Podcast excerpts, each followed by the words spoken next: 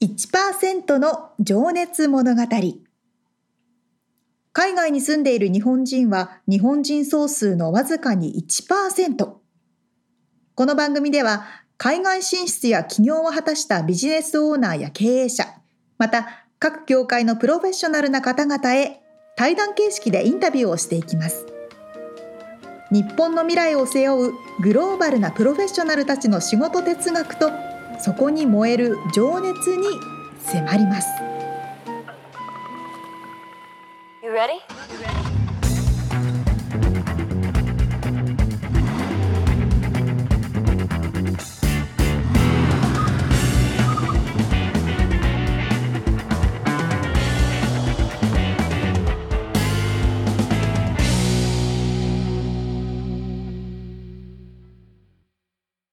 こんにちは。こんにちは。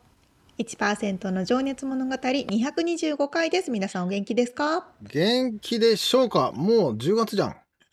そうよやばいじゃん。今年終わりじゃん。そういやマジでそれなんですよ あれっていうね、アメリカのもう10月入ったら終わってるよね。もううん、10月入ったらもうみんな休みだからほぼほぼ えーっとねそんな10月直前の今日なんですけど、今日ちょっとねうんうんうん、喋、りたいなと思ってネタが、はいはい。あの、朝起きたら、うん。家の玄関の前にネタが落ちててですね、ちょっと、あら。沙織ちゃんに見せますけど、えすごいなんか手書きの「Hey neighbor」って書いてある。うん。「neighbor neighbor まあ、」はいご近所さんねたらそうですよね。はご近所さんへみたいな、たこの手紙、封筒なんだけどな、手紙、手書きで、なんつうの、このボールペンだか、ちょっとうん。薄いペンでパーって手書きで書いたような感じの、めっちゃ書いてある。怖い。でもちょっとびっくりマークがついてるから若干悪いことじゃない気がする。うん。さあ、なんでしょう、中身は。うわ気になるな。なんだろうな。へえで、これだから皆さんに伝わってるかな？あの、切手とかだから何もついてなくて、封筒なんだけど、Hey neighbor ってこう手書きで書かれていて丸書いてあって、えー玄関の前に置いてあったポストの中ではなく、怖い。これ今日、今朝、ろ朝起き抜けにき気づいて、で、ススプリンクラーで回って水でびしょびしょになってたんだけど、う あるある。はい、どうぞ、答え。えっと迷い犬を探しています。あー。で、だ、見見なかったみたいな感じの？ね、そうそうそうそう。うん。じゃあ答えをさっさと言いますけど、はい。中どんな感じなんだろう。あものすごい普通のプリントだ。あ普通のただの広告じゃん。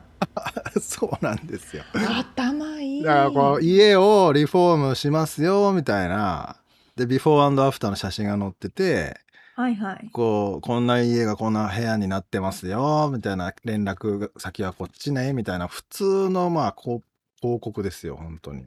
すごい。すごいよね。絶対開くもんねこれ。あね普通に封筒に入ってたらそのまま捨てちゃうけれども。そいいですうねこのネタとして喋ったのでもう捨てますけどねこれは。そういうなんかね結構手書きのやつがあの車のうん。ドアのとこに刺さってたあー。りはいはい。でその何車のペイント直すよとかそうそうそうそう。へこんでるの直すよみたいなやつとか？そうそうそう。あの私の車によく刺さってるのは「We buy ugly car」ってやつ。僕たちあのすごいもうぶぶちゃいくな車買うよっていうのがよく刺さってる。あっていうことはってことちょっと寂しいねそれ刺さってると。うるせえとか言う間接的に言われてるねみたいな。でもさそこら辺で歩いてるメキシカンとかさいきなり声かけてくるもんね、お前車ちょっとへこんでるけど直したのかっつって。確かに。うちの旦那も家の前で普通になんかその前から話しかけられた人に車売ってましたもん。そう。まあその辺なんかね笑えるよね。普通普通にみんななんかねうん意外とラフに売買しますよね。いやーこれでもさ実はね昨日ちょうど隣の家の人と喋ってて、うんちょっと家のと境目に生えてる木が結構ボーボーでおおこれ切ってもいい？とか言われても、うんうんうんそら切ってででもう全然気にしないからとか話をしてたんだけど、うん。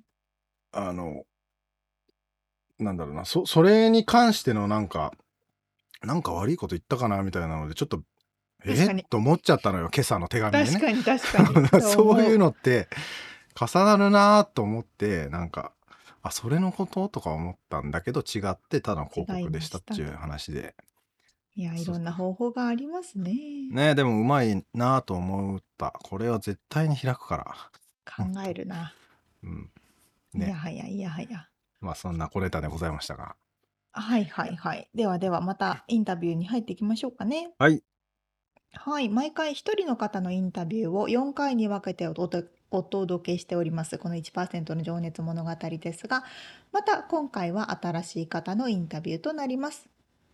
はい。今日から4回にわたってですねお話を伺っているのはなんとえー知らない人はいないんじゃないかと思うんですけど、くら寿司さん、くら寿司 USA インクの、えープレジデント兼 CEO でいらっしゃる、宇羽はじめさん。という、えー社長さんですね。US の社長。さんにお話をも伺って、くら寿司って日本に何店舗あんだっけな？うものすごい数じゃないですか？だよね。うん何百店舗かな？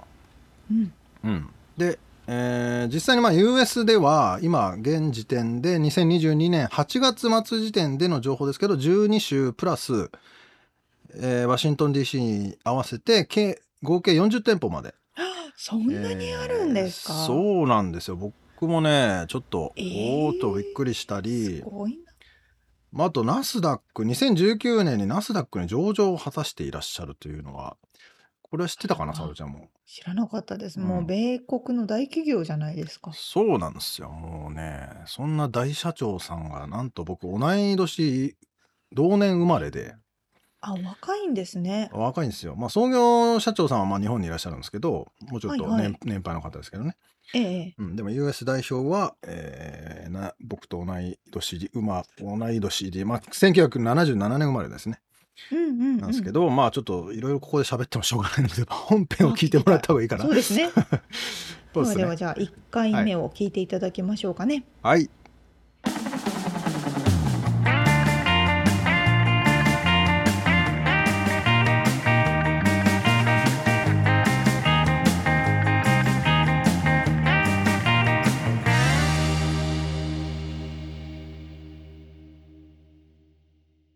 えー、1%の情熱物語、今日が57人目のゲストになります。えー今日はなんとですね、えーアメリカで上場していらっしゃる、くら寿司 USA の、えープレジデント兼 CEO でいらっしゃる宇羽はじめさんにお話を伺いたいと思います。宇羽さん、よろしくお願いします。あ、よろしくお願いします。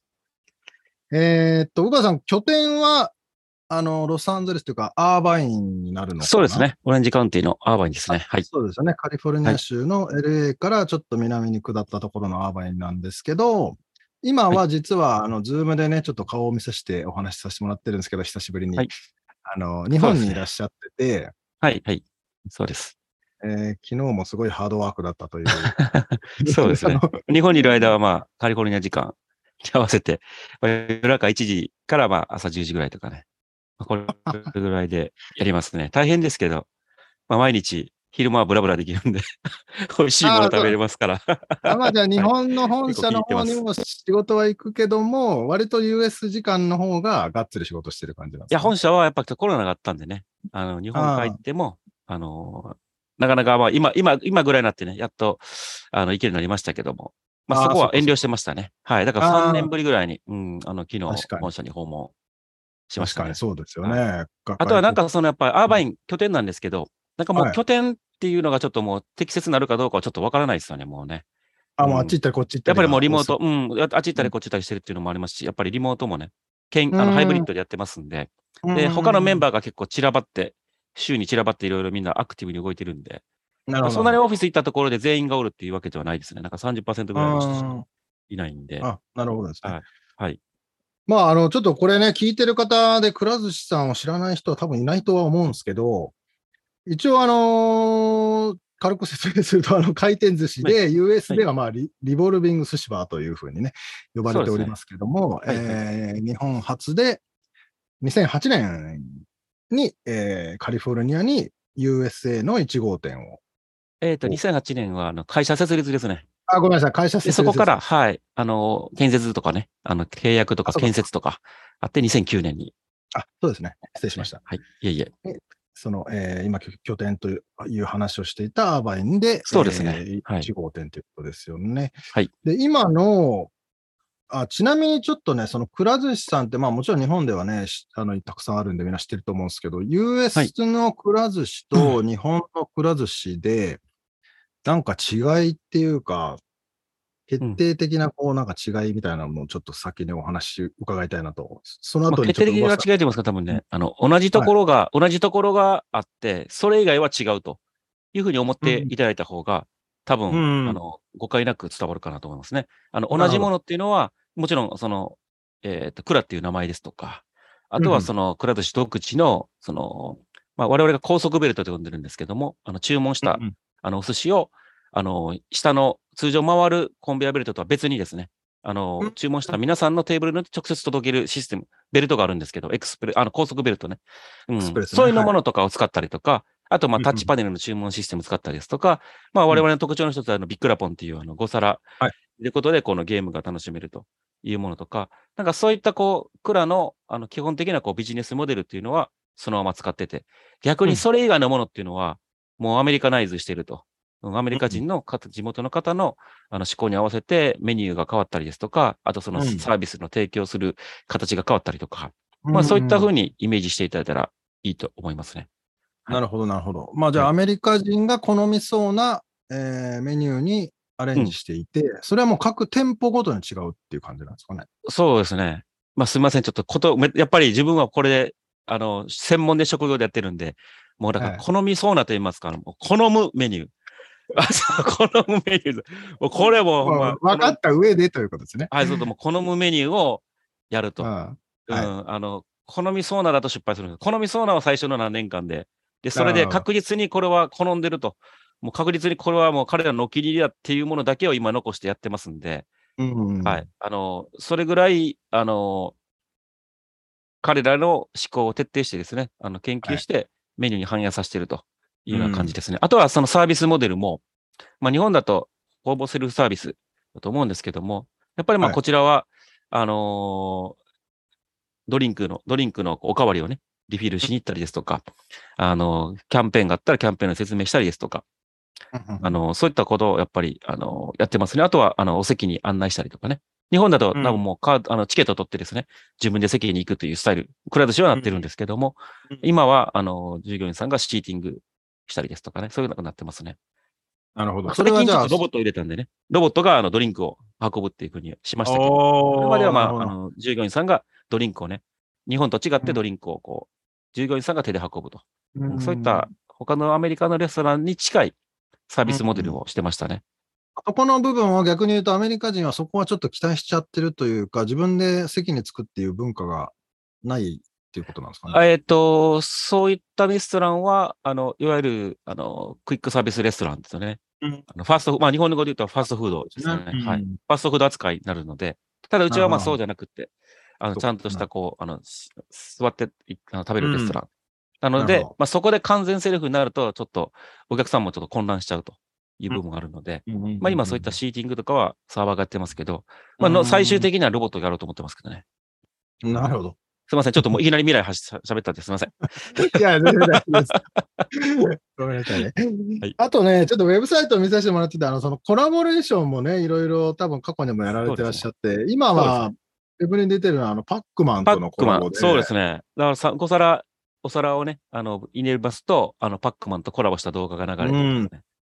なかなかいいとこついてくるなという。はい。で、まあの、コンベアベルトのね、コンベアベルトの形とパックマンのゲームの、その、あこういうなってあの、ババババッとこう、落ちてるな、なるほどあの、食べ物をガババッと取っていくじゃないですか。あれ結構に、シンクロするじゃないですか。お寿司の皿とね、こう、はいベルトに流れてくる絵と、あの、パックマンがパクパクパクパクって食べて本当はですね、ね、そう、本当は床にパックマンのドットをね、シール貼ったりとかしたかったんですけど、さすがに汚くなったりとか、剥がれたりして、あこれはダメだなと。でもなんかもうちょっと次はね、面白いことをしようかなと思ってます。例えばベルトの上にパックマンがね、口開けて、お寿司追いかけているようになるじゃないですか。はいはいはいはいそういうもっと面白いことやりたかったんですけど、まうんあちょっとやっぱり、だんだん、だんだんね、徐々に。はい、で、実際、アーバイにパックマン来ましたから、パックマンの着ぐるみのね。あ、そうなんですね。えーはい、一緒に写真撮ったりとか、まあそういうことしますよと、一緒に写真来たい人はお店来てくださいねと、あの開店前に来てくださいね。写真記念写真できますよとか。うん。まあそういったこう日本では全然やってないこととかも、はいやっぱアメリカだとそういうの好きなんで、皆さんも。ね、受けます、うんう受けますよね。絶対皆さん、そのパックマンとかもう、なんていうのかな、リスペクトがありますしね、そういう。はい、最近 ものすごいね、アメリカで露出してるんでね。びっくりしたのは私、テキサス、ダラスに住んでたこともあるんですけど、住んでたこともあるんですけど、ええダラス郊外のあなんか教会、まあ、子供を遊びに連れて行った時なんですけど、教会の上の上のなんか飾りにパックマンうん。の模様というか、あの、教モチーフ会に。にしたものを作ってて、はい。はあ。ここまで、なんかブランドエクスパンドしてんのかと思って、びっくりしましたけどね。うんええすごい、そういうアグレッシブにね、あの、うん広げていくモードなんだなと思いましたけどね。で、彼らも確かオフィスね、もともとシカゴだったんですけど、最近多分はいアーバンに引っ越あ、してきてそうなんですね。ええはいあはいじゃあまたそういうこともやりやすくなってきますね。そうですね。まあ、パックマンの前が鬼滅の刃、ね。はいあまあ、US で初めてのコラボレーション。うん US で多分彼らがコラボレーションしたのも初めてだったと思うんです、うちが。はい。まあ、大きな反響がありまして。うん。でかい、で、ここ最近になってでかい、あのーパートナーさんとやることできたんで、ややっと身が結んできたかなと思いますね。うん。それはでも、そのやっぱり上場したというのも大きなあれになってるんですそうですね。上場。場したとか、あとは売上規模とか店舗数とかですね。うん。はい。やっぱ彼らもコラボレーションキャンペーンするからには、彼らにとってのメリット、そうですねう。ちでやることで彼らも露出して、ブランドの認知度が高まると。まあ、それが相乗効果なんで、だから手数料はね、結構、あの、リーズナブルに抑えてもらってるんですよね。ああ、なるほど。うんはい。彼らにとってのメリットも、我々は説明してですね。はい。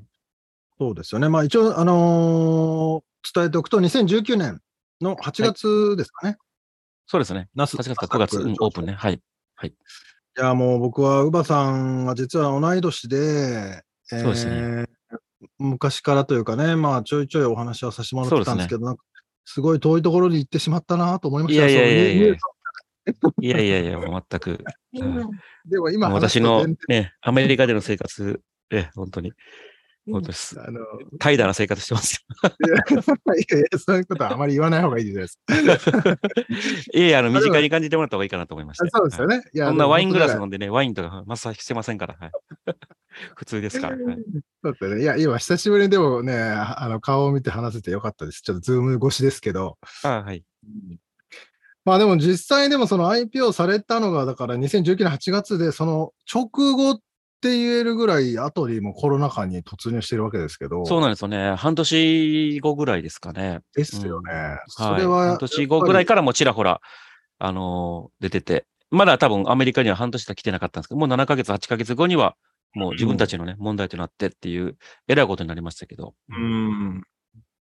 でも逆にですね、まあ資金調達、はいあのうんうん IPO でね、あの資金調達してたんで、その、あもある程度手元に資金がありましたから、もちろんそれがまあなくなりま、なくなりまして、あの、本社から借りることになりましたけど、全く IPO をしてなかったら、もうめちゃくちゃなお金借りないと、倒産してましたから、はい。倒産というか、まあ、倒産はせずに、お金を借りてたと思うんですけども、全然展開。開が違ったと思うんで、なるほど、なるほど。まあまあじゃあ逆に言えばタイミングは良かったってことなんですかね。もう本当は良かったです。これもね、うん計算してましたとか言いたいところですけどね、そんなわけないです。はい。本当たまたまです。運が良かったです。はい。まあでもね、そうやって運が良かったら捉えられるのもすごいあれなんですけど。まあじゃあちょっと宇賀さんの話をし聞いていきたいんですけど、はい今、あの、実際の業務内容って、まあ、社員がね、一応まあパブリックに出てる情報なんであれですけど、1800人とか、そうですね。もう2000人ぐらいになってるかもしれないです1000ね。はい。人ぐらいですか、今、はい2022はい年の9月ですけど、はい社員、いわゆるまあ社員で言った店舗の社員の人が150人ぐらいですかね。店舗のマネージャーが。なるほど、で、オフィスで働いてる人が100人ぐらいですね。うーん、ん ?1000 人ですか ?100 人？えっ、100人と、オフィスでオフィ、オフィスの社員が100人。で、店舗のマネージャーが150人。あとが、あの、店舗のパート、パート、はパートタイムの従業員さんですね。はいうんもうそうなってくると、乳母さんの仕事って、うん。まあ、あっち行ったりこっち行ったりはもちろんされるかとは思うんですけど、どういうところがメインになってくるんですかね？まあ、抽象的なところで言うと、まあ、あの、日本の回転寿司ってもう文文化の一つじゃないですか、もう回転寿司自体が。まあ、はい。そういったこう日本の文化のでして定着しつつある回転寿司の文化をこうアメリカに広げるというのが、まあ、うん。抽象的なんですけど、まあ、私の、うんもう本当にざくっと一行で言ったら何ですかいや、もう日本の回転寿司文化を、まあ、アメリカ、ああとさらには発展してね、他の国も広げるかもしれませんで、まあ、世界を広げるっていうのが、まあ、私のうん一言で言うと仕事になりますね。で、その上で、まあ、各ね、あの、仕事を広げるために必要なのは、まあ、お店を出店していくということなんで、まあ、お店を出店していくためには、そういった契約するチームですとか、あの、建設をするチームですとか、あとはい、お店を開けるためのチームとか、開けた後、しっかり維持していくためのチームですとか、まあ、人事ね、採用するチームとか、まあ、そういったチームが必要なんで、そういったチームを採用して、叱るべきところに、しあの、しっかりとした能力のある人をこう配置して、まあ、彼らの評価をきちんとして、ベネフィットもね、きちんと他と比べてどうかってことをやって、請求して、離職しないようにして、で、しっかり。り会社の方針を伝えて、で、やっぱり上場企業なんで、あの、業績目標を立てて、で、その進捗をしっかりね、あの、3ヶ月に一遍、あの、投資家ですとかアナリストに報告してはい、まあそういったことが、そういったこと1年間ずっとね、ルーチンワークがあるんで、その辺は全体マネージしてるのが私の、まあ具体的な仕事の内容になりますね。うーん。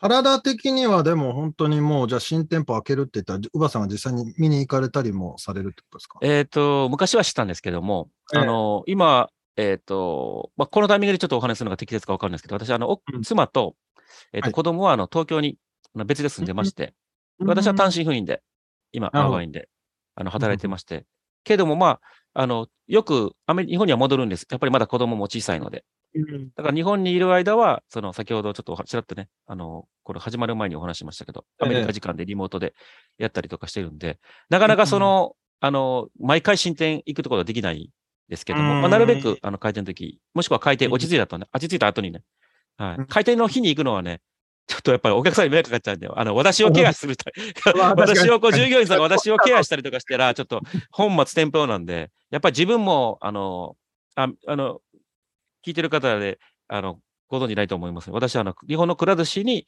店長候補として入って、で、あの、店長の、ねアルバイトとしてこうやったりとかね、あの、経歴としては、まあそういったことがありましたんで、立場はわかるので、あの、お客さんに集中してほしいから、あの、あんまりオープンの初日は行かないですね。はい。うん。確かにね、社長来たらちょっとあれですよね。そうなんですよ気使わないといけないから焦っで、私に気遣う人はあんま好きじゃないんです。はい、むしろ私が来ても気づかんと一生懸命やってる人の方が信頼できるじゃないですか。ああ、なるほど、なるほど。はい、だから、だからドリンク持ってきてくれたりとかね、する人いるんですけども、はいはいはい。あもうそれよりお客さんに仕事してくれと。お客さん仕事してくれと。うん、むしろ無視してくれた方が全然いいですよね。はい。まあ、とはいえね、難しいですけどね。はい。そうですか。うーん。いや、僕、昔ね、あの、まだ、昔っていうのもあれですけど、その、1何店舗ぐらいでしたっけ2板倉さんと？5店舗。5店舗えーだとか。まだ本当に初期だったと思います。で、その体張りまくってる時ですね。うんお。ばあさんは、あのーこの何、人通りを数える、チャカチャカチャカチャカって、あの、数字数えるやつあるじゃないですか。ありますね。はい何でしたっけ？何てい。う機械でしたっけ？忘れましたけど。はい、はい。あれで、モールに出向いて、あの、実際に週末に人が何人来るのかとか、平日何人来るのか、時間帯はとかって言って、実際自分で調べてますって、うばさんが言ってたんで、まあ、カチカチがちょっとあれですけど、まあ、あの、実際には、いね、うん。あの、平日、昼間、夜、えーしうん。週末、はい。もちろんこれはもう、でも他、うんみんな、皆さんやってますから。しかも最初ね、5店舗とかだと、もう本当、なんかそのモールからね、トラフィックの、あの、集あうんの客足のデータとかね、もらえませんから、そんな話もまともにできないし、相手されないんで、な大きなところには。自分でね、うん足で稼いでやるしかありませんから。はい。うんまあ、できることはやりましたけど、まあ、皆さんやるんじゃないですかね。最初の頃、うん、やっぱり、1店舗、2店舗、3店舗とか、そういったオーナーさんは。まあ、皆さんが普通にやることをやってただけですよ。はい。いやーでも本当にね、いや、そんなことない印象を受けましたよ。あのーやっぱりこうなんとか数字にすごくこだわるし、うん細かいところ、本当になんか、こだわりこの辺はちょっとね、後々ちょっと自分の、うんなんか、そうですね。はい、心 心情じゃないですけど、なんか、はいはい、い性格というか、はい、ええなんかあるんですよ。はい。な。ね。じゃあちょっとあのー仕事の話はまた後で掘り下げさせてもらうとして、はい。日々の生活スタイル、例えばオフ日とか、なんか今、こう自分なりに注注力してるとか、なんかブームみたいなものとかなんかあったりしますか？まあ、あの、まあ、日本にいるときとね、あの、アーバインに一人いるときとは違うんですけど、まあ、アーバインで、あの、拠点にして、アメリカの拠点でやるときは、えー休みの日はですね、もう本当にリラックスしてますね。本当もう、あの、YouTube 見たりとか、うん。ううんん。あとは何でしょう。もう本当に。まあ、買い物が必要だったら買い物行ったりとか。もうとにかく、何ですかね。もう脳みそをオフすると。うん。なるほど。なんか仕事のこことはあんまり考えないようにいや、でも仕事事のことは絶対にあの考えないことはないんです。あの、何を運転しても何しても、すべて仕事と結びつけてしまうんで、うんなんで、あの、なるべく、あの、意図的に考えないようにしてます。それでも絶対何かしら、YouTube 見ててこれ見てても、あ、これ使えないかとかね。あ、この CM も入ってんな。あオリーブガーデンの CM 入ったなとかね。何を見ても絶対に、あの、なってしまうからこそ意図的に排除して、ちょっとリラックスするようになるほどね。してますね。うんうんやっぱり、あとはなんか、リラックスというかね、甘やかすようにしてますね。休みの日。自分を。うん自分の食べたいものを食べたりとかね。うん、なるほどなるほど気分が乗ったらなんか歩いたりとかしますけど、気分乗らなかったらもう本当に、もう出ないと、うんベッドからね。ううんんそれぐらいこう、やっぱ休みの日は自分をしっかり甘やかして、あうん。の仕事を逆に頑張れるようにね、してますね。やっぱ休みの日をこうなんか、ストイックにしちゃうと、うん。やっぱとちょっと行き詰まるというかね、あの、なんか、そうですね。ストレス発散することがなくなっちゃうんで。しかもまあ、アメリカってあのストポススポーツ好きな人とかはね、あのね、うん。あの板倉さんもサーフィン好きですけど、まあそういった方はね、すごいいいと思うんですけど、うんあんまりこう、アメリカでこう、楽しめるものに興味がない人で言うと、結構娯楽がないという部分で、結構退屈だったりするんですよね。ああ、確かにね。で、なんかこうこうそうなんですよ。発散することがないというところがあるんで、まあ自分はこうリラックスというか、やっぱちょっとうん言い方悪く言うと怠惰にすることで、ちょっと、すなんか溜まってるものがさーっと抜けていくように、解毒するというか、うんそういったことを心がけてますね、意図的に。はい。なるほど、なやっぱ。ぐっとね、仕事集中したら、そのままの勢いでね、やっぱ抜かないと行き詰まってしまうと思います、うん意図的にそうしてますね。じゃあまたサーフィン行きましょうか。そうですね。もう本当になんか声がちょっと小ドさくなっ、ド S でしたからね。た。ね、一回、二回ね、前に昔行かせていただいたことは私は覚えておりますが。あの、地元の人にファックファあの F ワード使って罵られましたね。めちゃくちゃ怒られましたからね。あのボードどどうなったんだろうってたまにちょっと思い出してます。そうですか。どっかの引っ越しの時になくなってしまいましたね。すみません。そうですよね。まあ、なんで、まあ、ちょっとオフの日は、はい。あの、アメリカにいる時はもう本当のんびりして、で日本にいる時はもう子供、子供と100%遊んでますね。確かだから僕がインタビューをね、実は2015年にもさせてもらってて、その時に生まれたばかりで確か1歳か2歳かだったと思うんですよ、お子さんが。そうですね。今、息子が8歳で娘が5歳なんで、うんもう本当にうん虫取り連れてったりとか、なんかテーマパーク連れてったりとか、とにかく休みの日に日本でいて、彼らとってや休みの日に自分がゴロゴロしてるとか、自分だけのためになんか遊びに行くと、いいないですね。一回もないですね。うん。うん。もう100%子供たちと遊びますねそ。っか。自分のいや妻と。、はい。そうですね。はい。はい。まあ普段離れてるからね。そうなる。そうね。余計ね。そういうのがいいバランスいいんですよね。はい。うん。まあ、メリハリもつきやすいのかな。そうそうなんです。よ。はい。意外とね、うんおすすめです。なるほど。はい別居。はい。おすすめです。まあ、実はね、僕もね、あの、別居中なんですよ、今。あ、そうなんですか。ちょっとここでは語らないですけど。はい。はい。いや、い私ね、まあちょっと、うん、まあ別居というか制約ね。こう、うんあ、あ、あ、会いたいけど会えないとかね。食べたいけど食べれないとかね。楽しみたいけど食べれ、楽しめないとかね。制約めちゃめちゃ大事だと思ってるんですよね。はいはいは制約があるから、反動ですごいありがたみ感じるというかね。い。うん。まあね、その距制約離的になんもないとね、た楽しめなくなるんですよ、だんだん。うんなるほど、なるほど。はいあ。S ですね。えっと、あ、S じゃ M か。いや、どいえいえ、まあいいや。両方なるときありますね。はい。両方の意味捉えられるときありますね。でもそうだ、もう一個、あの、情報収集の方法なんですけど、今、まあ、さっき YouTube 見たりとかいうのははい。言られてたんですけど、いやー、ニュースを見たりとか、まあ、はい自分たちの業界の情報収集だったり、はい。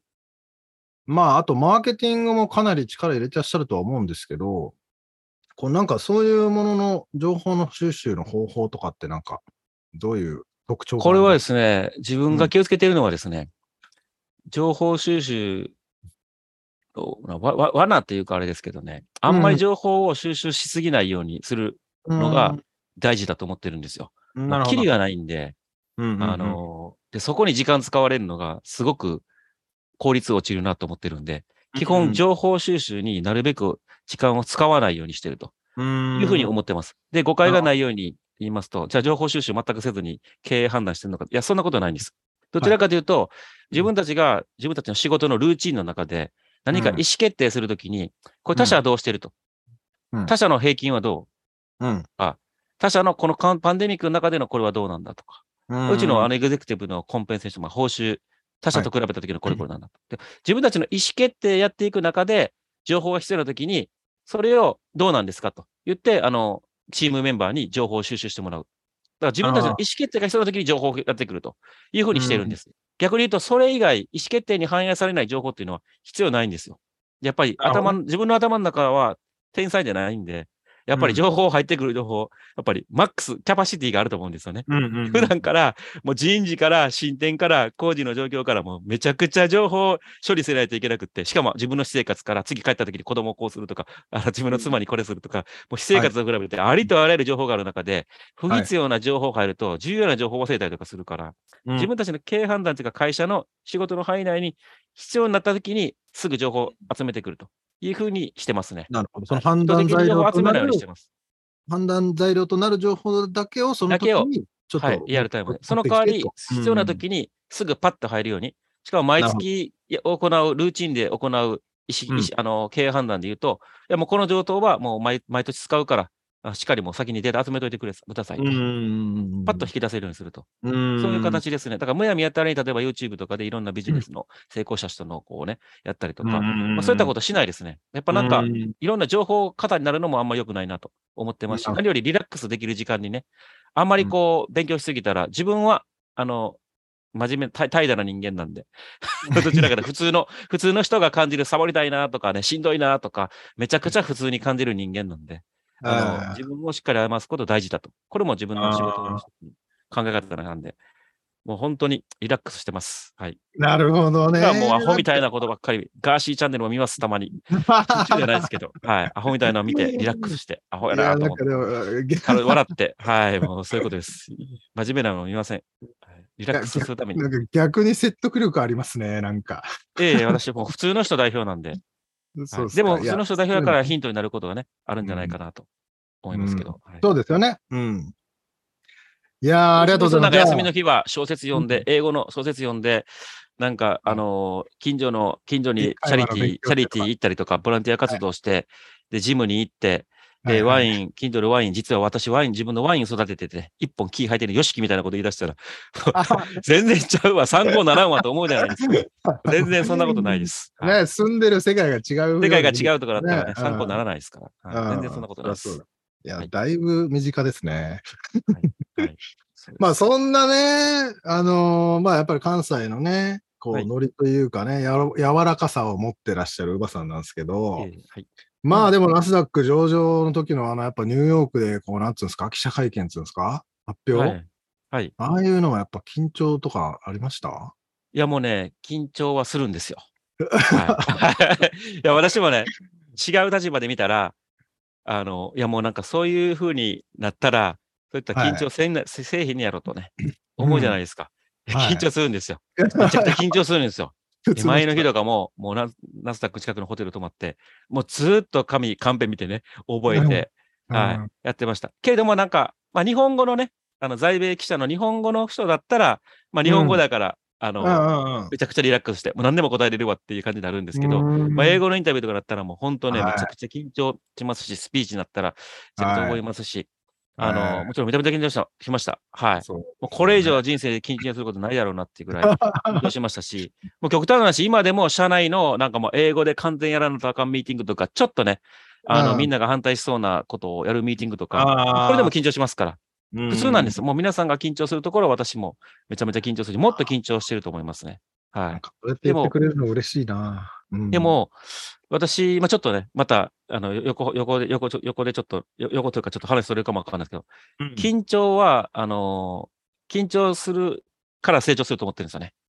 なるほど、なるほど緊。張する。うん私、きまあ、筋トレ、あのー今はすっかりサボってますけど、はいあの筋トレ、筋トレって、あの、筋肉に適度な刺激与えるぐらいの負荷かけるから筋肉が増えるんで、はい全く負荷ないやつをですね、100回やっても全然筋肉成長しないんで、私、それはなね、仕事で言うと緊張するかどうかだと思ってるんですよ。緊張する場面にずーっとやっていったら人は成長すると思うんですよね。緊緊張を乗り越えていったら。でも緊張をしない環境下でリラックスする環境下で部下がいつもおって、もう、なんやねん、これ、直してこい、これ、ああやってかってね、こんなリラックスな状況をするミーティングとか、そういった状態で1年過ごしてきても、何にも成長しないと思いますね。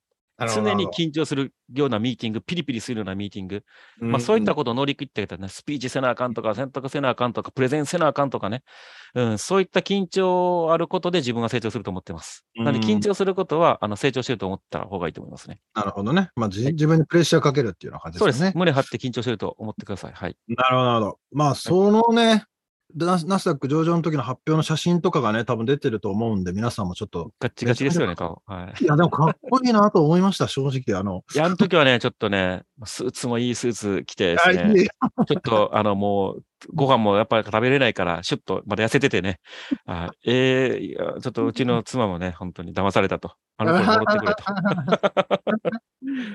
まあ、ね輝く瞬間はありますね、やっぱりね。はうんそうですよい。ね。うんいい顔はしてると思いますね。はい。うん、IPO までの道のりっていうのをね、ちょっとあの、幼少期からちょっと次のセクションで聞いていきたいと思うんですけれども。わかりました。はい。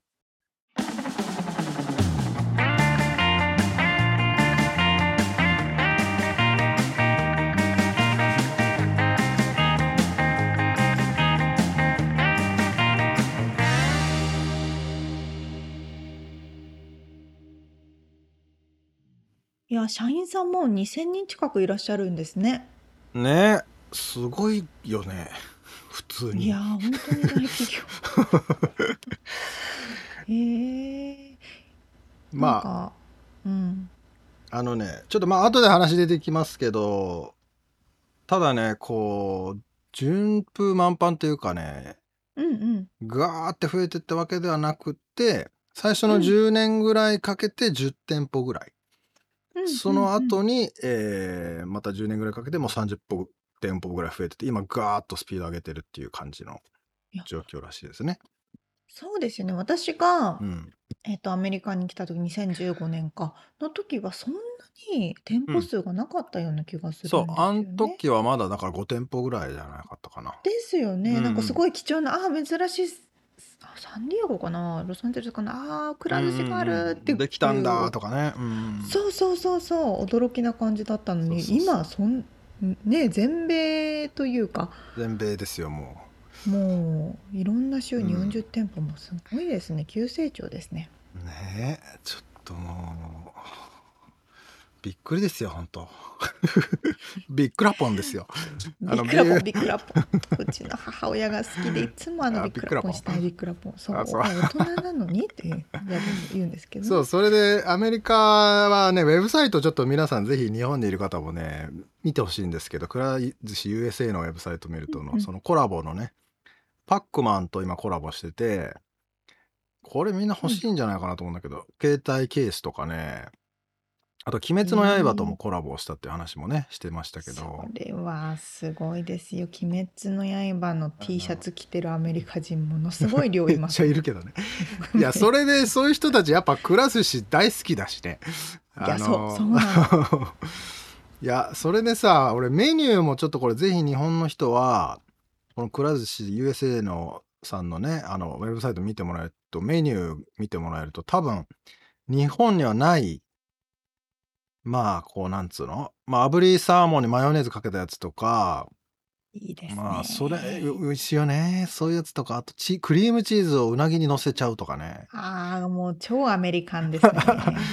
であのしロールのとこ見てもらうともうかなり俺も大好きなんだけどあのキャタピラーロールっつってさ、うんうんうんうんこれもうなぎとアボカドと美味しい。ちょっと甘いタレのやつねとかねそうなのフィリーロールも有名ですけどフィラデルフィアロールと呼ばれるあのはいはいこれも。サーモンとアボカドとクリームチーズとうん。えー、きゅうりとかかな？うん。美味しそう。クランチロールって言ってね、天ぷらをを巻いてみたり、これ多分日本のお寿司屋さんにそんなのは寿司じゃねえって言われるタイプの。ものですけど、逆にね、こっちだと握りは寿司じゃねえそうだよね。それはす、それは食えねえって言われるからね。そうそうそう。これはなんだって。ね、でも逆に僕、へえ俺もね、でもくら寿司さんとかたまに行くと、こういううん邪道と言われるものの方を食べますよ、好んで。わかります。美味しいよね。おもう最高に美味しいんですよ。うん。タイガーロールとか、いいですねハラペーニョ乗っかっちゃって寿司に。絶対スパイシーは必要だし。そうそうそうそへえ。う。まあそれもだから、えーその人種がね、様々なので、うんうんうん、その住んでる人たちの口に合うものを出すというね、やり方。まあそこも、だからその日本で店舗を広げるのとはもう格段に難しさがあって、最初10でしょううねん、最初はやっぱりあのスローになってたっていう話が、まあ後からも出てきますけど、あのあと店舗開発っていうことをおっしゃってましたけど、うん business development に関して多分その選ぶ土地とか、うんうんその私たちはカリフォルニアのロサンゼルスにいますけれどもうん。うん。でカリフォルニアが日本と同じサイズじゃないですか。そうだね。確かに。で私たちロサンゼルスにいてこの中では土地勘があるからどこにどんな人種がいるってわかるけど、うん。サンフランシスコは全く私わからないですもん。確かにね。まあ、サンフランシスコもそうだし、もう隣の州行ったらもう全くわからんよね。全くわからない。だし日本みたいに全ての人種がミドルクラスっていうか、ねうん固まってるわけじゃなくてアメリカはちょっとワンブロック先に行くとすごい危なかったりとか高級だったりとか、ね。隣接して貧困層とね、富裕層が隣町できっちり分かれてたりするけど、そうそうそううそう。ん。まああとは宗教上の問題で食べれる食べれないとか、うんうん。もうありほんとますね。いろんなファクターがかかってくるよね。そう。で車で移動しやすいとこなのか絶対車で来るところはもう駐車場がでかいのかとか、うんうんうん。まあ本当にねでもねちょっと話出てましたけど乳母さんはねその数字をやたらとんまあ出会った頃からですけどその1店舗2店舗目のぐらいの時からめちゃくちゃこだわってた印象があります。経営者ですね、ねできる経営者ですねかっこいいなぁと思いますよ。しかしよく喋るよね。いいですね関西乗りがいいですね もうね早口で情報量が多い。アメリカ人というか、まあ、こっちに住んでる人って本当に早口で情報量が多い そうだね。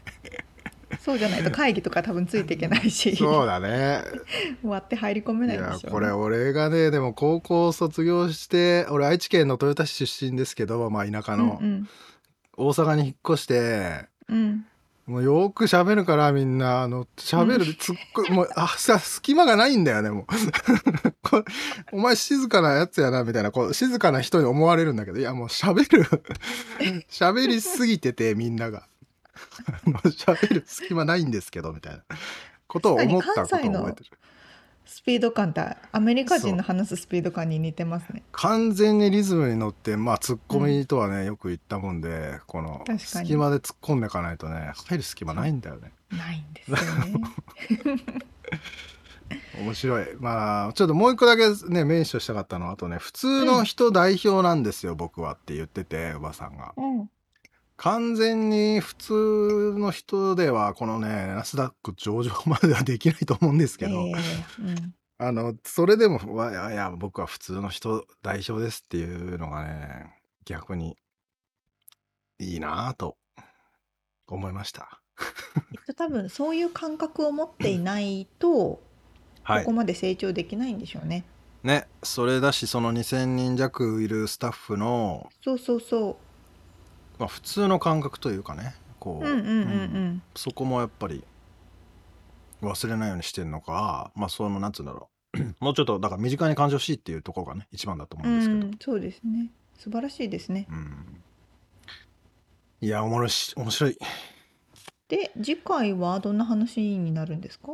はいで次回がえー、うばさん大阪市出身でね、まあ、関西弁から分かるように、まあ、関西の方なんですけどうーんちっちゃい頃はどんなものが好きだったかとかあとねまあひょんなことでお金を稼ぎたいって思うようになったとかね。へえ。うん、であとなんでアメリカに来たのかそしてその1号店オープンの時のこのちょっと感動話エピソードがあったりね。おあと創業者の田中さんっていう方とのエピソードもちょっと僕は感動しましたけど、その辺を伺っております。楽しみにしてます。はい。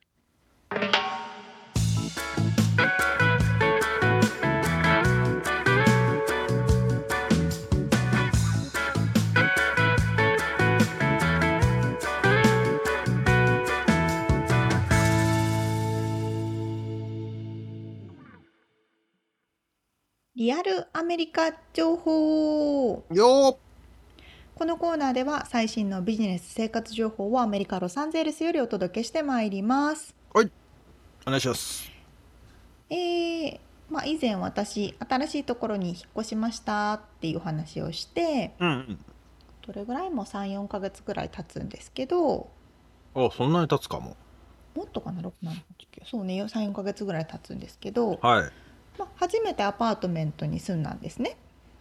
はいはいはまあ、日本い前まではシェアハウスというか家家だったんだよね。そうそうそう前まではシェアハウスで大家さんの人と直接やり取りしてお金払ってみたいな。はいはい。で今回は、まあ、一般的なアパートメントなのでそのマネジメントカンパニーがいてうん。でそのカンパニーがいろんなこうお掃除だったりとかプールのケアだったりとかあとああはいはい。ユーティリティのやり取りだったりとかしてくれると。その共共同の場所ってこと？でそうそうそう共同の場所のお掃除とか。うん。結構大きい住宅、えー、と施設で150ユニットぐらい入ってるんですいね。やいやすごいね。でかいね。そう結構大きいんですよ。うん。でまあ他にもうちのそのマネジメントカンパニーうん。管理会社というのかな？管理会社は他にも多分たくさんのこういう、まあ、アパートメントとかコンドとかをマネジメントしているかなり多分大きめの会社なみたいなんですね。はい。まあ、そういうところに住んでいますと。うんうんうん。で、まあ、アメリカ、まあ、特にカリフォルニアはうん。その不動産とかえっ、と賃貸か。賃貸に関してうん。非常にあのテナントに優しい州なんですよ。なるほど。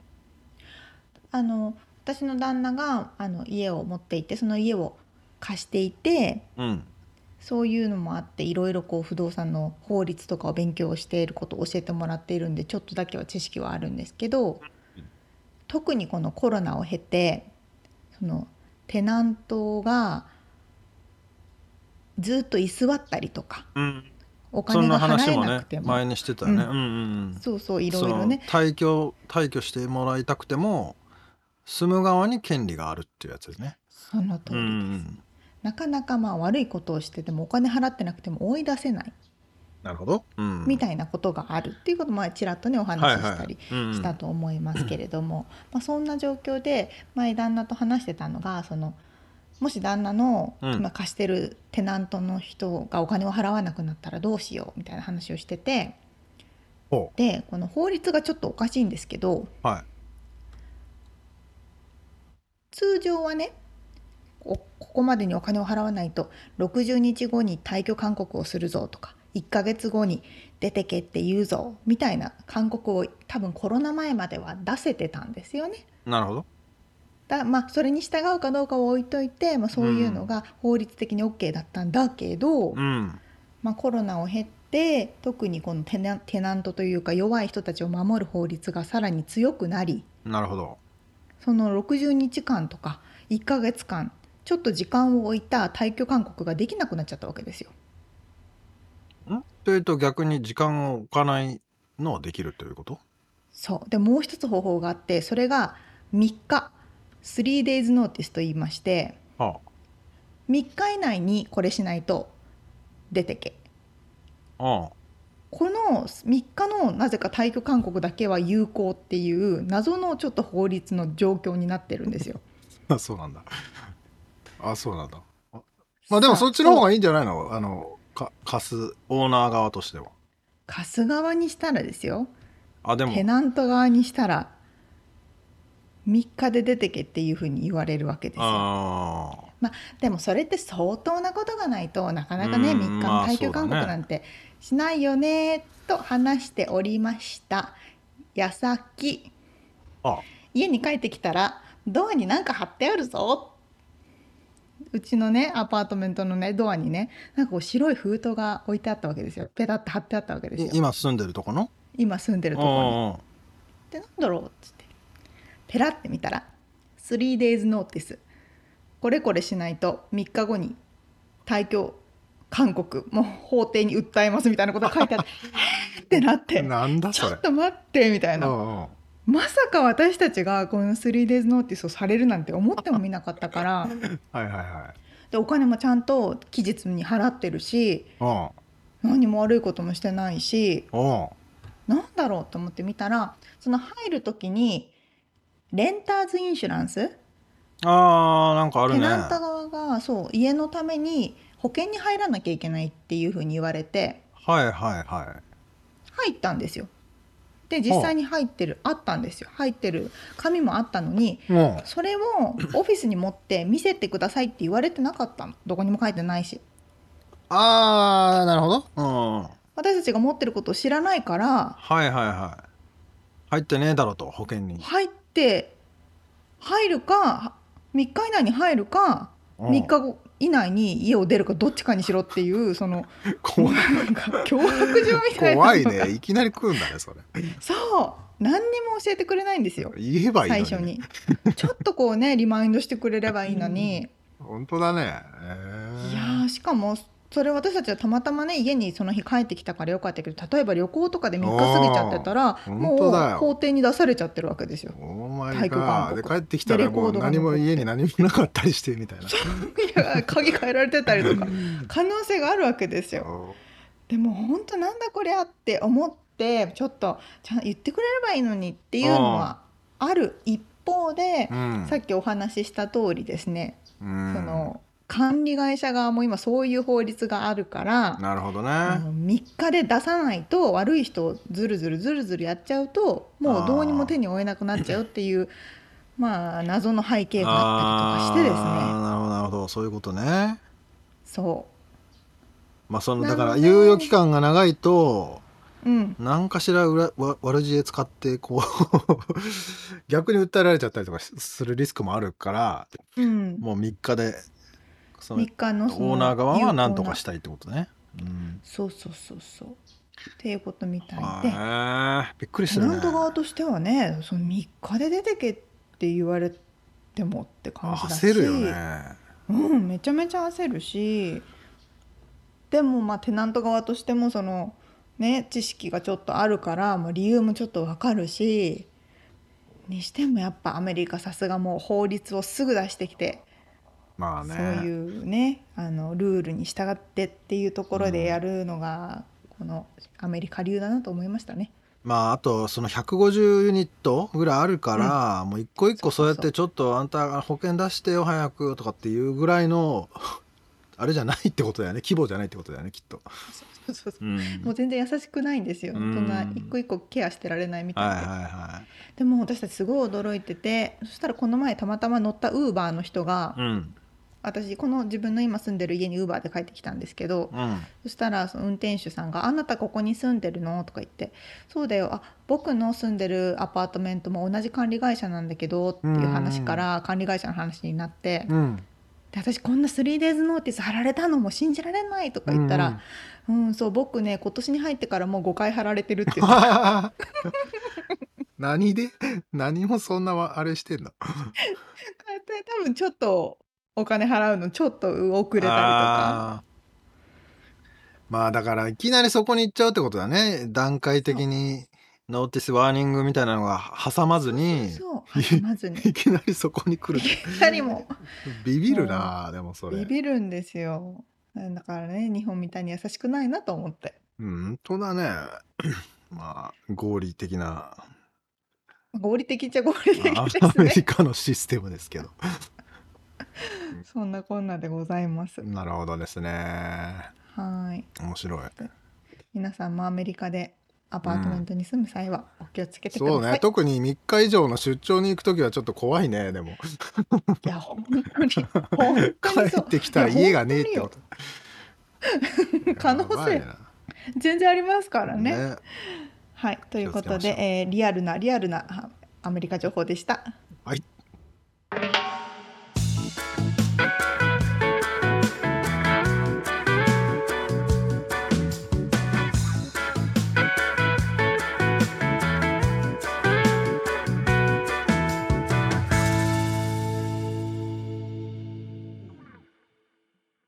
締めのコーナーです。質問。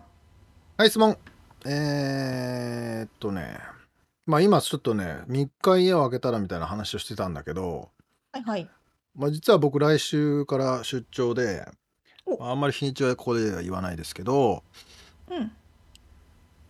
ニューヨーク行くんですよ。いいのーで、その時に、まあちょっと持ってくかどうかわかんないんだけど、ロサンゼルスのお土産って何なんだろうって 思って、まあ例えばね、その、他州に行くとか、まあ日本に行く時はまあ別にロサンゼルスっていう部類じゃなくてもアメリカのお土産でいいと思うんだけど、そう。他州に行く時のロサンゼルスのお土産って何なんだろう？って思ってちょっと質問を投げてみようと思ったんだけどもう難しすぎる質問ですね。これ例えば日本だったらもうめちゃくちゃイージーじゃん。その地元にあるお土産屋なんてもう山ほどあるじゃん。あの。地場産業品とかね、特産物とか産物そう。それがさロサンゼルスってなんだっけって。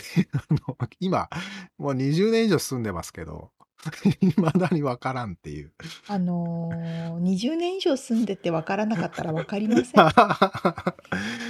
ヤシの木とか。なサンタモニカの砂とか。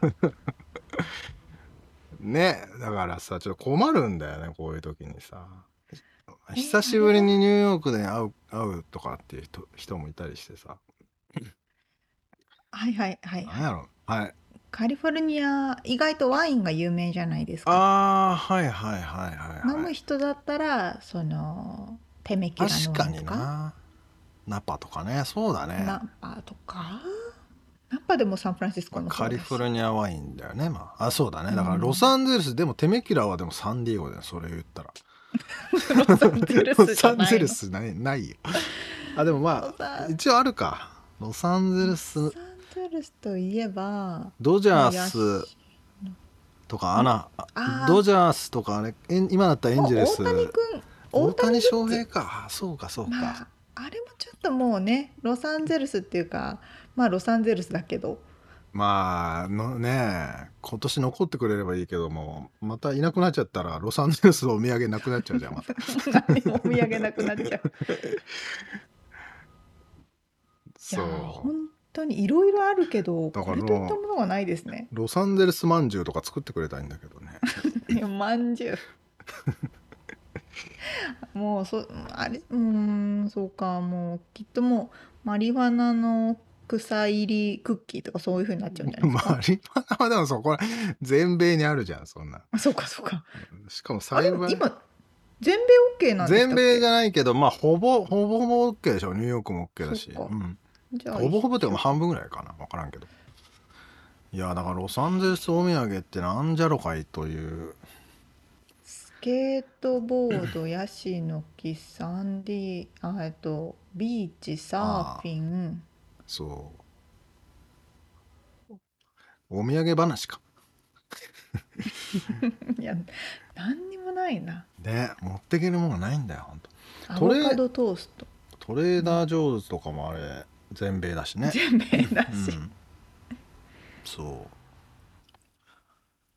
まあちょっと ここで喋ってても多分答えは出てこないんでしょうけど逆に日本にいる方の方が、答えを持ってるとかもね。ロサンゼルスといえば、何なんだろう。まあ、これぐらいにしときますか。教えてくださいってそう感じです逆に教えてほしいっていう。さあ、えー今日お届けしましたインタビューとリアルアメリカ情報のインフォメーションはブログに掲載しております。podcast.086.com podcast.086.com または1%の情熱物語で検索してみてください。はい、えー、番組がちょっとでも面白いと思っていただけたらぜひフォローをお願いします。お便りレビューもお待ちしています。そして番組サポーター、パトロンさんからのご支援も引き続きお願いいたします。詳細はウェブサイトを見てください。はい、今週も聞いてくださってありがとうございました。ありがとうございます。また来週お会いしましょう。もうすぐハロウィンだよ。じゃあね。